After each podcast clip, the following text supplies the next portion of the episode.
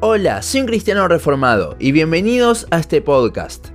El Evangelio no es solo el punto de partida, no solo nos salva, sino que es también el que nos santifica y a la luz del cual debemos vivir. A veces es fácil decir esto, pero no tenemos ni idea de cómo hacerlo ni lo que significa. Por eso hoy trataremos de hacer el Evangelio lo más práctico posible. Para empezar, primero debemos definir el Evangelio. Vamos a hacerlo lo más simple y corto que se pueda. El ser humano es un pecador, esclavo del pecado, y al pecar vive separado de Dios, por lo que está muerto espiritualmente. Al estar en este estado, él no puede hacer nada para revivir, no puede hacer nada para borrar su pecado, no hay obra suficiente que lo reconcilie con Dios. Sin embargo, esto no termina allí. Dios mismo nos vio con compasión, se hizo hombre, vivió una vida sin pecado y murió, pagando así por el pecado que él no tenía, pero nosotros sí. Cristo fue nuestro sustituto que nos revivió y nos libró. Al hacer esto, el Todopoderoso se nos reveló y ahora, al arrepentirnos y creer en lo que Jesús hizo por su gracia, estamos reconciliados con Él pudiendo conocerle, ya que si bien murió, también resucitó. Claramente, como en el Evangelio Dios revela su carácter, podríamos profundizar muchísimo más en cada aspecto, pero ese no es el fin de lo que queremos ver hoy. Entendemos el mensaje, lo creímos, pero ¿cómo es que se vive? ¿Es un mensaje, una buena noticia? ¿Se puede poner en práctica? Pues sí, porque como dijimos antes, el Evangelio no es solo el punto de partida, no solo nos salva, sino que también es nuestra vida cristiana, nos santifica.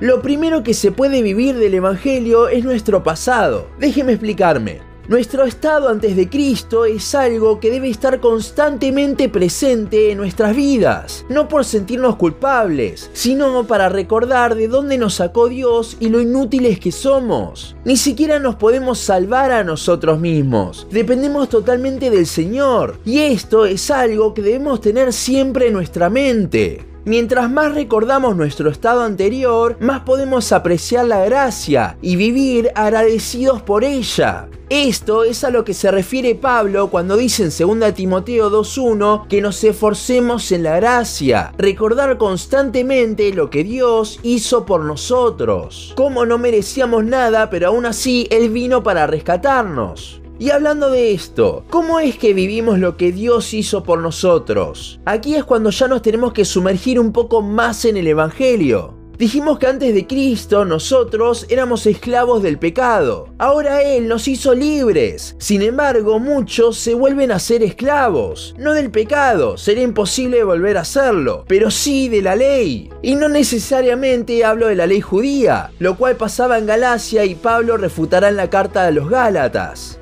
No, hablo de una ley nuestra, una ley bajo la cual nos ponemos basada en nuestras obras. Vemos la forma en la que Dios quiere que vivamos y nos imponemos a hacer ciertas cosas. Vemos a este estilo de vida como una ley que Dios nos da. Nuestra vida pasa por un constante, no puedo hacer esto y tengo que hacer lo otro. Esa simplemente no es la vida cristiana. Dios nos hizo libres de la ley, la cual era la que demandaba el precio que Cristo pagó por nosotros. Pero ahora muchos se ponen bajo una ley del mismo estilo. El Nuevo Testamento nos habla de una forma en la que Dios quiere que vivamos, pero esta no es una nueva ley, sino que es la libertad en la que vive el creyente. Es una gracia más que Dios nos da. La libertad que Dios nos da al creer en Él es una libertad impactada por lo que dijimos antes, esa gracia que se nos mostró al estar muertos en nuestros delitos y pecados. Muchos piensan de que cuando hablamos de libertad estamos hablando de que ahora podemos pecar sin problema, pero no, porque esa no es una libertad impactada por la gracia.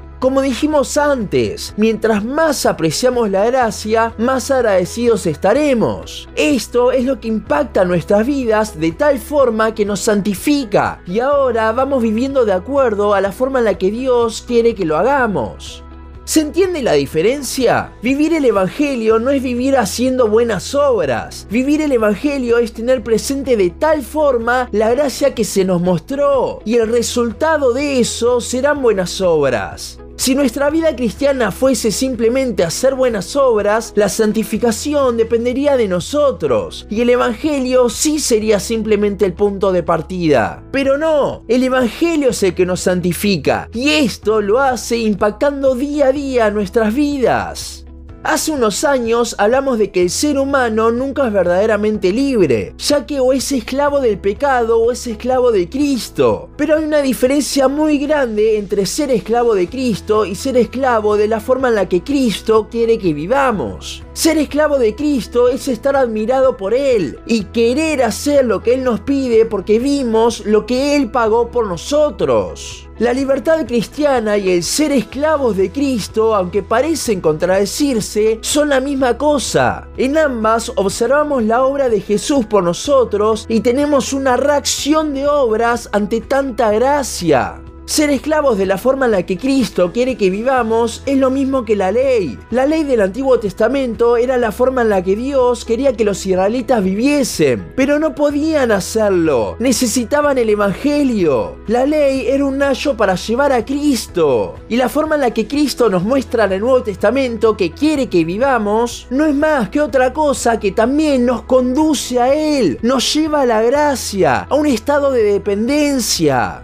Para concluir, respondamos directamente ahora sí a la pregunta sobre cómo vivimos el Evangelio. No es por buenas obras, sino que es por medio de tener constantemente presente la obra de Cristo, de tal forma que impacte nuestras vidas haciendo ahora sí buenas obras. Lo que llamamos la vida piadosa no es resultado de ser intencionales en vivir de esa forma, sino que es el resultado en una persona que día a día se deleita, se maravilla, se asombra, se enamora, contempla el Evangelio. No digo que la vida cristiana no tenga que ser una forma piadosa de vivir, pero no seas intencional en esa forma, en las obras, sino que sea intencional en la gracia. Esfuérzate en la gracia, tenla siempre presente, y es a raíz de esto que surgirá la vida piadosa no es quedarse quieto a esperar que mágicamente vivamos como Dios quiere, sino que es una lucha constante por tener presente el sacrificio de Cristo, renovando nuestro entendimiento, como dice Romanos 12. ¿Quieres vivir el Evangelio? Entonces, que no haya un día de tu vida en el que no te acuerdes que eras un cadáver espiritual y Cristo te resucitó. Que eras un esclavo del pecado y Cristo te hizo libre con su sangre. Que el precio de nuestra libertad impacte de tal forma nosotros que ahora vivamos de acuerdo a la gracia que se nos mostró. Esta es la forma de vivir el Evangelio. Esta es nuestra vida cristiana. El sacrificio de Dios mismo impactando día tras día. Hasta aquí nuestro podcast de hoy. Seguinos en Facebook, Instagram, YouTube y Spotify. En todas nos encontrás como un cristiano reformado. También seguinos en uncristianoreformado.blogspot.com para leer el resto de nuestros blogs. Nos vemos en la siguiente ocasión.